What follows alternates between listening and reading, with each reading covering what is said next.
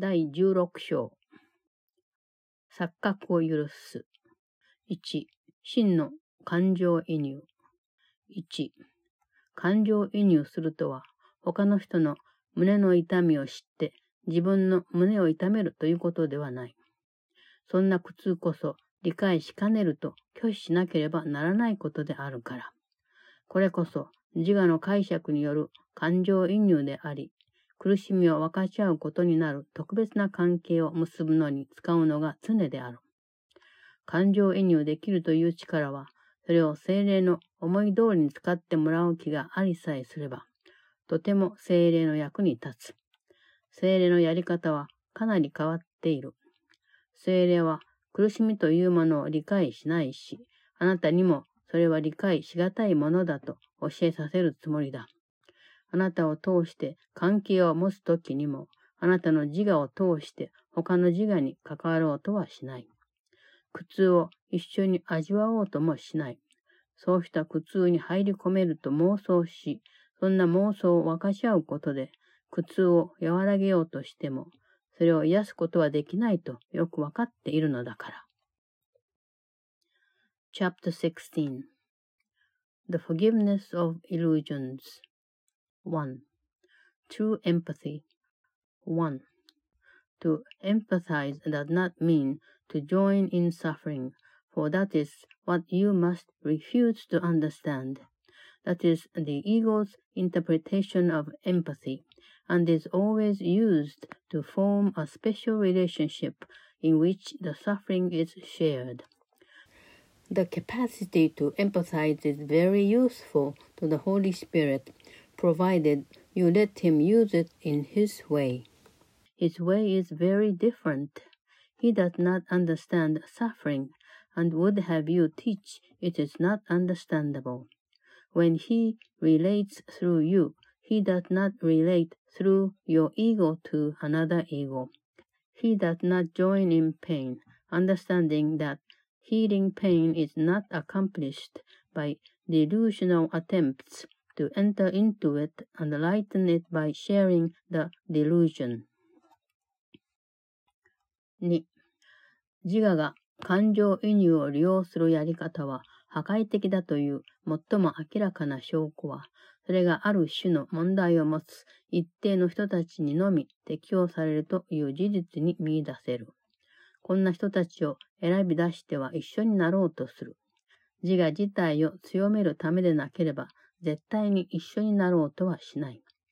自我は理解できると思えるものに一体感を持ち、そこに自我そのものを見、自らに似ているものを分かち合うことで大きくなろうとする。こんな策略を誤解しないことだ。自我はいつも相手を弱めるために感情移入するのであって、弱めるために必ず攻撃する。あなたには感情移入とは何を意味するのか分かっていない。だが、これだけは言える。もしあなたがただ静かに座って、精霊に自分を通して関わってもらう気になれば、あなたは力強いものに感情移入することになり、弱くなるのではなくて強さを増すことになる。2. The clearest proof that empathy as the ego uses it is destructive lies in the fact that it is applied only to certain types of problems and in certain people. These it selects out and joins with, and it never joins except to strengthen itself. Having identified with what it thinks it understands, the ego sees itself and would increase itself by sharing what is like itself. Make no mistake about this maneuver. The ego always empathizes to weaken, and to weaken is always to attack. You do not know what empathizing means. Yet of this you may be sure. If you will merely sit quietly by and let the Holy Spirit relate through you, you will empathize with strength and will gain in strength and not in weakness. 3. あなたの役割は関係を持つことで何か自分にとって価値のあるものを手に入れたいなどと思わないようにするということだけだと覚えておくがいい。あなたは自分のやり方でそうした関係を傷つけようとすることもなければ、癒そうともしない。あなたには癒しが何か分かっていないのだ。感情移入から習ったのはすべて過去のこと。だがあなたが過去のことから分かっちゃうことになるものは何一つない。自分で持ち続けたいと思うような過去のことは何一つないのだから。感情移入を使って過去のことを本当だとした上で、普及のものにしようとなどしないがいい。穏やかな気持ちで一歩譲り、自分のために癒しを行ってもらうことだ。ただ一つの思いを心に留め、それを見失わないでほしい。たとえどんな場合にせよ、まず状況を判断した上で、自分がそれにどう反応するか決めたいという思いがいかに強かろうとも。次のことにのみ心を集中するといい。私は一人ではないし、過去のことを私の賓客に押し付けるつもりはない。そのお方を私がお招きしたので、ここにいらっしゃる。自分は何もする必要はなく、ただ邪魔にならないようにするだけでいい。3. Your part is only to remember this. You do not want anything you value to come of a relationship.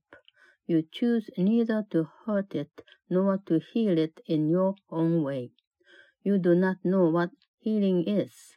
All you have learned of empathy is from the past, and there is nothing from the past that you would share. For there is nothing from the past that you would keep. Do not use empathy to make the past real and so perpetuate it. Step gently aside and let healing be done for you. Keep but one thought in mind and do not lose sight of it. However tempted you may be to judge any situation and to determine your response by judging it. Focus your mind only on this. I am not alone, and I would not intrude the past upon my guest. I have invited him, and he is here. I need do nothing except not to interfere. 4. 本当に感情移入するということは、それが何か分かっておられる方から来る。そのお方がどう解釈されているか分かるようになるには、あなた自身の弱さではなくて、強さを受け入れることのできる力をその方に使ってもらうがいい。あなたが見放されてしまうようなことはないが、絶対に自分でそのお方を見放したりすることのないように。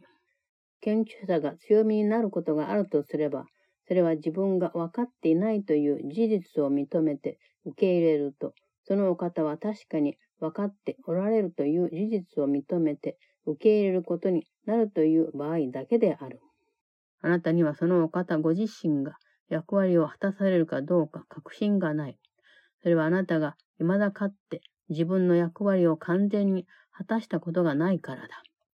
自分に理解できないことに対してどう反応すればいいのかわかるはずがない。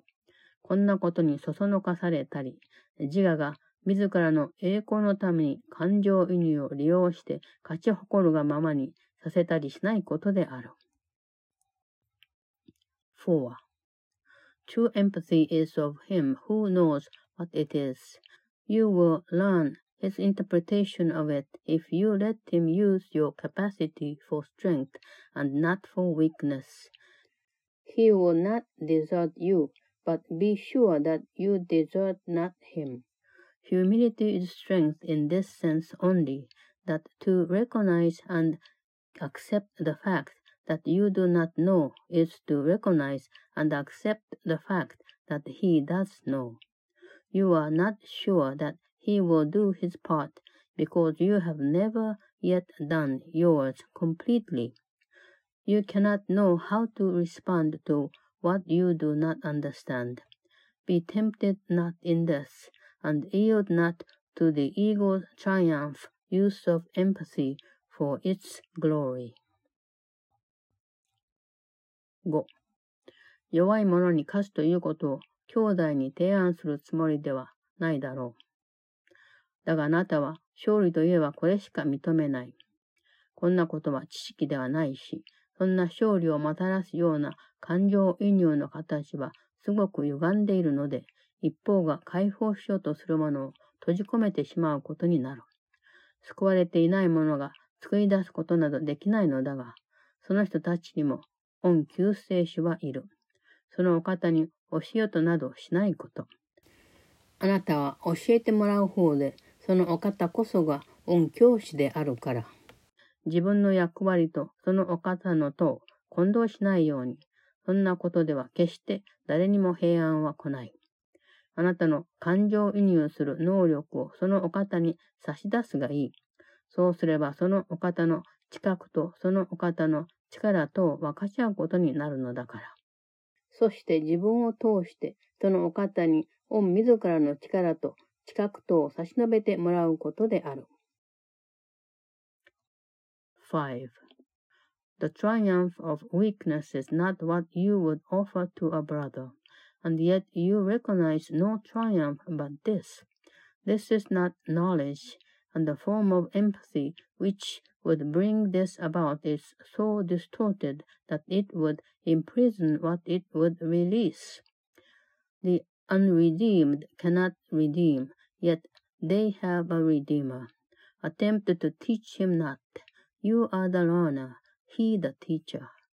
Do not confuse your role with his, for this will never bring peace to anyone. Offer your empathy to him, for it is his perception and his strength that you would share, and let him offer you his strength and his perception to be shared through you. 6. どんな関係にせよ、その中に弱さを見つけて、そこに愛を見出そうと望むなら、愛の意義というものは失われる。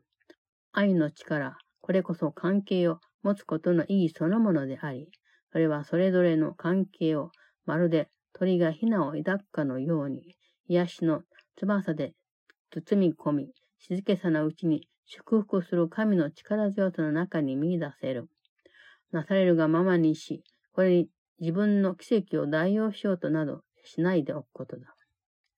以前、もし兄弟に馬鹿げたことをしてほしいと頼まれたら、それをするようにと私が言ったことがある。だがこれは相手や自分が傷つくような馬鹿げたことでもしていいという意味ではないということを肝に銘じておいてほしい。一方を傷つけるようなことはもう一方をも傷つけるようになるであろうから。